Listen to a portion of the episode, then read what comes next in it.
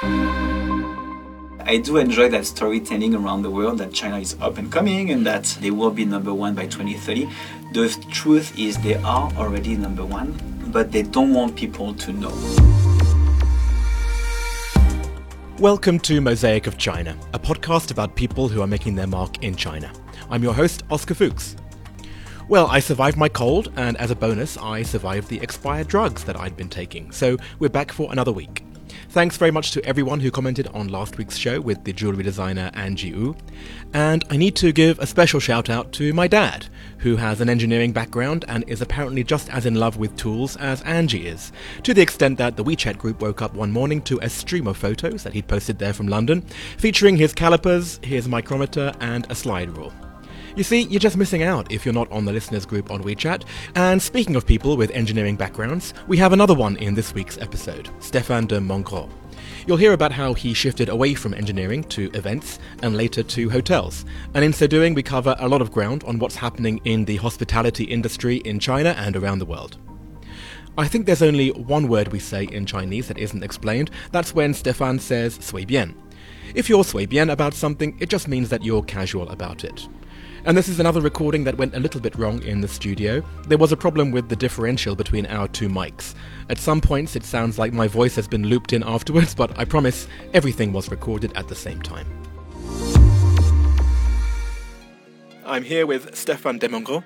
Stefan is the co founder of Riviera Events here in Shanghai. Hi, Oscar. Hi, Stefan. And I want to ask about the events company, of course. But before we do, the first question I'll ask you, like I ask every guest on this podcast, is what is the object that you've brought in today? I brought you something, and it was actually a, bit of a challenge for me to find something to bring you. The reason is that my passion is people. Uh, people, experiences, memories, all that kind of stuff. So I actually try to uh, not attach myself to too many objects.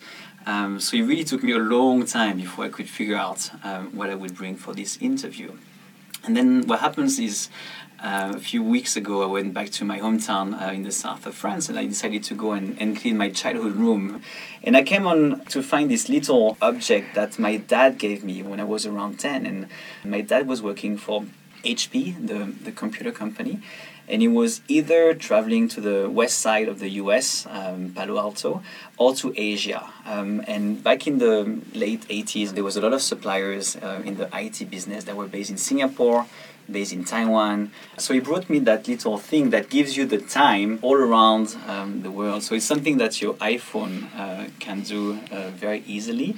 Uh, but back in the days, uh, you had that little digital device that would do that for you and I think it was a bit of a, um, a subtle introduction to um, the fact that the world was flat and a great way to dream as a young boy about exploring all these different time zones. I would have loved that as a 10 year old. So, how did this then lead to you coming to China? What was your China story? So, I keep it very, very short. Um, by training, I'm an engineer, and I did engineering because I was not too bad in math and physics, and um, it's a good foundation for whatever you want to do in the future. Um, when I was in my early 20s, I wanted to be an entrepreneur, but I also knew I was not strong enough um, to be uh, starting something right away. So I came to China because I got my first job opportunity um, in the automotive industry. And I thought that um, it was good to work in a very competitive, very tough um, industry. So my first job was actually to sell car parts um, to all the car makers um, over the country. So it was a fantastic introduction to the Chinese culture, the Chinese language. So I was uh, traveling to uh, Tianjin and Beijing to meet with the um, manufacturers there. BMW was in Shenyang, for instance. Um, you had the Japanese in Guangdong. Um, you had the French, obviously, in Wuhan with Citroën.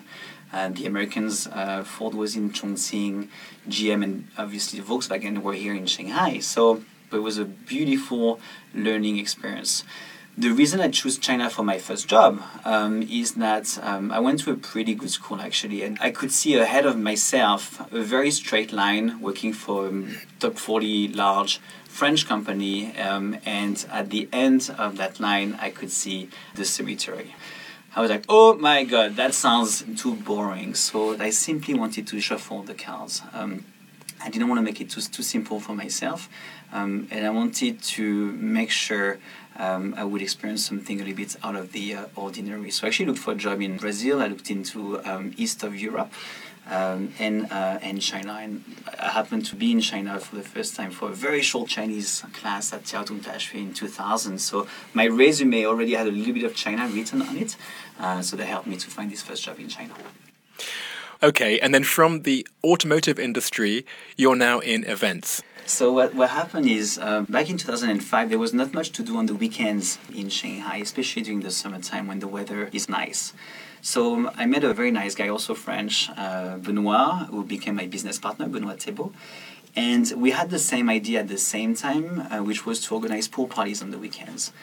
Um, very simple. Uh, we wanted to gather people, have great music, um, have uh, quality drinks, and, and have a good time. The, the nice things with Benoit, my business partner, is that he's very street smart. Um, I'm more of the book smart type of guy, so we're extremely different. We have the same taste. We like the same type of music. We like the same type of dancing, uh, and the same way of having fun. So it was actually a great partnership. And what was really cool at that time is that the Chinese were just starting to drink champagne. So um, the main brands um, from France um, had budgets uh, to spend on building the brand for these beverages, but they had nowhere to spend it because there was no bars that were really serving champagne. So quite fast, we actually managed to secure very cool budgets, and we're just the right people um, with the right idea at the right time, and we made it work. From the pool parties uh, in 2007, we decided to resign from our current day job, and we, we went full time with the agency. And then nightclubs started to hire us as uh, promoters. When I look back, what uh, shocks me today is we used to do parties for nightclubs on Wednesday nights. Um, and we used to pack these places with over a thousand people. And now, when I I come to the Wednesday of the week, um, the last thing I want to do is to party until four in the morning because I know I have to deliver on Thursday and on Friday. And that's why quite fast we're like, okay, this is a lot of fun, um, but we're not going to make it a sustainable business doing this. So the opportunity we've had, uh, and we're very fortunate, is to start working for the hotel industry. We, we did our first event for Sofitel um, in 2008 in, uh, in Beijing, and since then, and Riviera Event is the leading agency um, supporting the hotel industry, uh, putting together uh, what we call now offline activations, which is just a, a fancy name for events. Um, and it doesn't stop. So we have seven offices now all over the country, and we've just started to develop business as well in Southeast Asia. Yeah, I mean, that's one thing that, as somebody living in China who doesn't have any link to the hospitality industry, even I can tell that hotels have been growing exponentially. Yes, and what is very interesting, I'm just back from a, a conference in, in New York, and you had the CEO of Marriott Hotels, Hyatt, Hilton, etc. And they were all together on stage for 60 minutes talking about various subjects. The first 30 minutes were spent discussing China. So it just shows how important this market is. And some other key facts that I've learned that I thought were quite interesting is that the travel industry is the largest industry worldwide. It's 10% of the worldwide GDP, and it's also the largest employer. So over 300 million uh, jobs are in travel. And the other fact that I like a lot is that the travel industry is one of the best road to the middle class. So you can in any country start as an immigrant uh, with a very simple job uh, cleaning the dishes in the back. And if you have a bit of luck, um, if you're in the right place, if you work hard, you can be in, in management um, by, by the time you're in your mid 30s um, and put your kids to school and, and have, a, have a roof over your head. I think one of the subjects at the moment which I find very interesting is um, that trend that's coming from Sweden, the flying shame, the, the shame of taking the plane. The travel industry obviously is largely dependent on, on the airlines and, and on flying. And there's a new number that came out that 2% of the pollution worldwide is generated by the planes, and it's only 3% of the population that are generating 2% of the pollution. So the ratio is not good. And when you look at the numbers in China, it's insane. Um, each airport is building a second or a third landing track, and the numbers are crazy. Um, so for China to manage its growth, but to do it in a way which is somewhat environmental friendly, it's a massive subject. But I also believe, um, surprisingly, that they are very aware of that matter. A few weeks ago, we were in Singapore and we had um, interviews with most of the leadership of the of the travel industry in, in Asia. And one uh, particular gentleman is the GM of the JW Marriott Hotel in New Delhi. Um, and if you've been to New Delhi, you do know that uh, the environment is, is a challenge. The amount of dust is, is insane. Well, that hotel has committed, and they're not the only one, to be plastic free by the end of the year, which I thought for India and for New Delhi was amazing. China is trying to do the same thing. And uh, to put things in perspective, when I was at that conference in New York two weeks ago, well, over 48 hours of talks about everything and anything no one did talk about the environment. So, surprisingly, I do believe we're more advanced on this side of the world than quite a few countries in the West. Interesting. And if the idea is to reduce the number of flights, then is the building out of the high speed rail network another idea that China's putting into play? Yeah, so they've done a fantastic job with the infrastructure, and, and the train is definitely a, a great option. Um, so I think I would invite everyone when it makes sense for you to consider um, traveling with the train rather than the planes um, within the country. And then you touched upon how passionate you are about the hotel industry here in China. What is it that keeps you motivated in this area? I've always said that in Asia, Shanghai is the best place for uh, for nightlife. So we have many nationalities here. So the Americans brought what they are the best at. Uh, the Europeans did as well. The Japanese, obviously, in Southeast of Asia. So, so we're very lucky that Shanghai, um, the Paris of the East, as they used to say, is such a vibrant uh, food and beverage scene a lot of the younger people come to me now. I say, "Oh, you're so lucky. You were here at the right time." And I want to share with them that I used to think the exact same thing. In 2005, I was thinking, gosh, these guys that came here in 1995, they bought an apartment already and now they're very senior career and, and they, I'm just too late. And I think, um, and I strongly believe that there's another solid 20 years, and could be more, of growth um, in, this, um, in these countries. So my, my biggest advice is, okay, find your passion uh, find what it is you like and um, work hard. It won't be easy, but um, you'll be able to make your own space. The big subject at the moment is tech, tech, tech, technology. Um, right now, we're really at the center of this thought process of how much human interactions do we need to keep in the hotel industry to make the experience for the hotel guests an enjoyable one. What I love is that, um, especially in Asia, because we are the center of tech development, uh, we're able to experiment um, a lot of different things. And um, I think, generally speaking, China and Asia is very playful um, with new things. They're not worried about um, trial and error. Uh, it's an approach they, they've mastered. And I think it makes us in the right place um, to actually think and understand what the industry is going to go in the next 20 years just taking a step back and just thinking about you in terms of your personal life. You're someone who has seen it all, you know, you've led amazing events. So for you, that's an everyday thing. So what if that actually makes you wake up in the morning and go, yes, this is what I want to achieve today? So the first thing that I would do in the morning, um, and it's it's really happening every morning, is is to go out for a run, um, and that running time is key for me to sweat out the frustrations I've been having the, the day before, and maybe that kept my brain uh, working uh, during the night.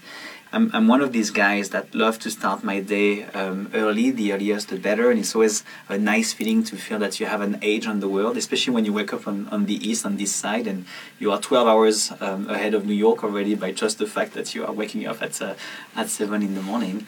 Um, so running has been really a key for me to keep sane um, and to keep focus on what uh, needs to be done and what are the interesting challenges that we should tackle. Yes, you see, you're making me feel bad because I used to run a lot. And now in Shanghai, I've put on weight because I don't run. I, I find the streets are not easy for runners. They're, they're always either too small or they're too packed, and then you're forced to run on the road.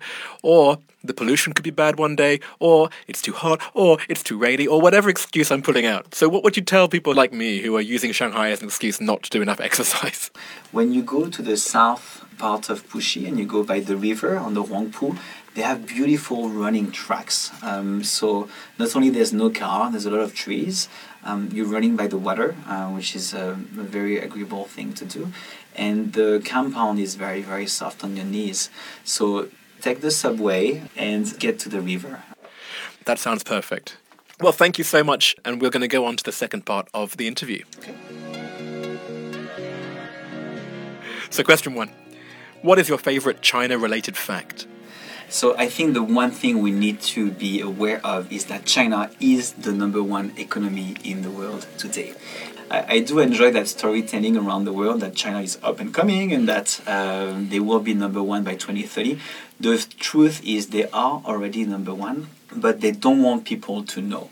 I think they understand that being number one um, is also a burden because once you're number one, you have a lot of responsibility. So I think the Chinese are extremely smart in trying to keep that brand of like we're a developing country, we are getting there, give us a bit of time, where actually they're already extremely strong. Well, you heard it here first. Number two, do you have a favorite word or phrase in Chinese? So, had you asked me 10 years ago, I would have told you easily Meiyou Wenti. And I think that's changing. I think 10 years ago, there's never something that cannot be done. Um, if you need to build a building overnight, it's just a matter of adding more people and, and to get things done. And being from south of Europe, it's something we share with the Chinese. I think the Italians, the Spanish, and the French are also very good at figuring things out, uh, sometime at the very last minute. That said, I, again, it goes back to my first answer. I think things are changing, and I think uh, China is becoming a very developed um, economy, and that uh, now you have to do things um, the proper way. So it's a very interesting thing and um, a very dynamic um, environment. I think in the history books, you'll have the China from the 1978 and the opening to 2012, which was a bit of like Suibian, like uh, okay, let's let's move forward and get things done and since 2012, I really feel that things are getting very much structured um, and we are evolving in a different um, environment. So I'm quite happy that I was able to experience uh, in my professional life um, that shift um, that happened in 2012. So then, if it would have been Meiyou Wenti, which is no problem, is your favorite phrase now Johan Duo Wenti? I would not say so. Obviously, there's always ways to get things done, but you have to play by the books. Very good. So, if you left China, what would you miss the most and what would you miss the least?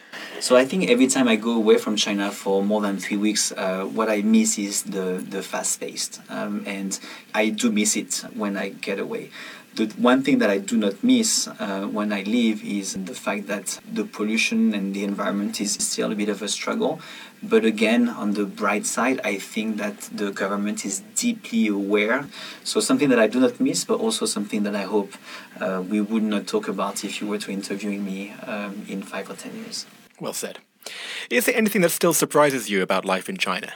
The fast-paced I've been here close to 20 years and it has not slowed down a second. Just take the Shanghai subway. Um, every summer there's a new line, and uh, in the democracies in, in the West, it, it takes uh, 20 years to agree on, on a new track uh, where things gets done here. Um, these guys are insane. Uh, so I love it, and at the same time, it blows me away every time I come back. Mm.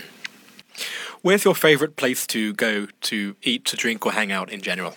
I'd like to um, give a shout to uh, Shake. Uh, Shake is by far my favorite live music venue in Asia. Um, they're on Maoming Road. Um, beautiful place for dinner, drinks, um, and some dancing. Um, and trust me, I've been to quite a lot. Uh, so go to Shake, fantastic, and again, my favorite all over Asia. What is the best or worst purchase you've made in China? I couldn't really think about anything when uh, when you asked me that uh, question, um, simply because I think I'm a people person. So you, you could have asked me, okay, what are uh, the best and, and the worst relationships that you formed here? Um, but I can't really comment on objects because it's not really who I am. Okay, I guess we'll take that as an answer this time. As long as the worst person you've met is not me. Okay, what is your favorite WeChat sticker? And you can send it to me right now. Let me send it to you. So it's a friend of mine actually recorded a short video of a buddy of mine and myself outside of a restaurant in Taipei, uh, and I'm just doing some silly dancing uh, in front of the restaurant. So I just think it's funny because there's there's myself in there, and I have no idea how you get that kind of stuff done. That's what's amazing to work with all these millennials and they teach you all that kind of stuff. Right. And in what situation would you send this sticker? When I'm happy, which happens every half an hour. Ah, beautiful. And sickening at the same time.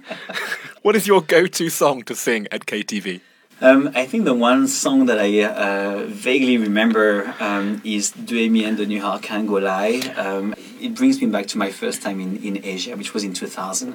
Um, so I was I was doing uh, Chinese over the summer, and then I did an internship in Singapore. Um, and that song has just been released that summer. Uh, so it just brings me back to that kind of like uh, being a baby, not understanding anything, um, trying to get to make sense of what was around me. And obviously, I think the more you move forward, the more you know that you don't know anything. Interesting. And does it still link you to people who remember it being released back in the day? I think so. I think so. I think the people in their 20s um, around 2000 remember that song in China. And finally, what other China related media or sources of information do you rely on?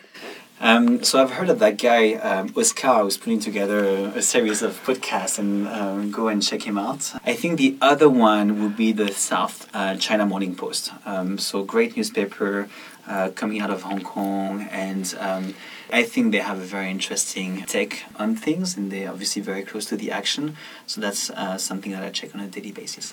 Great. And for somebody who used to live in Hong Kong, I appreciate that choice. I do not appreciate you saying that I am a source of information. now I've got expectations to fill, you see. Well, thank you so much, Stefan. I really enjoyed that. I think um, when I have people who are visiting and, and they have this one impression of what China is, and then they come and what they what they find out is so much different. I think a lot of it comes down to the people they interact with in the service industry. So I think they are the window into like what, what a lot of people actually experience in China. Yeah, very well said. Um, and that's one of the, the, the main interests of that um, of that line is that we are ambassadors um, to the destination. So very well put. Well, that leaves me with just one question, which is the same question I ask everyone. If I was to interview anyone who you know in China, who should I interview next? I think you should interview Vladimir Djurovic. Um, he's the founder of a great brand consulting company called Labbrand and you're gonna have a blast uh, meeting him. Uh, he's extremely insightful, um, and I can't wait to hear the answers uh, to the questions you're gonna ask. Well, thank you so much, Stefan. Thank you, thank you, Oscar.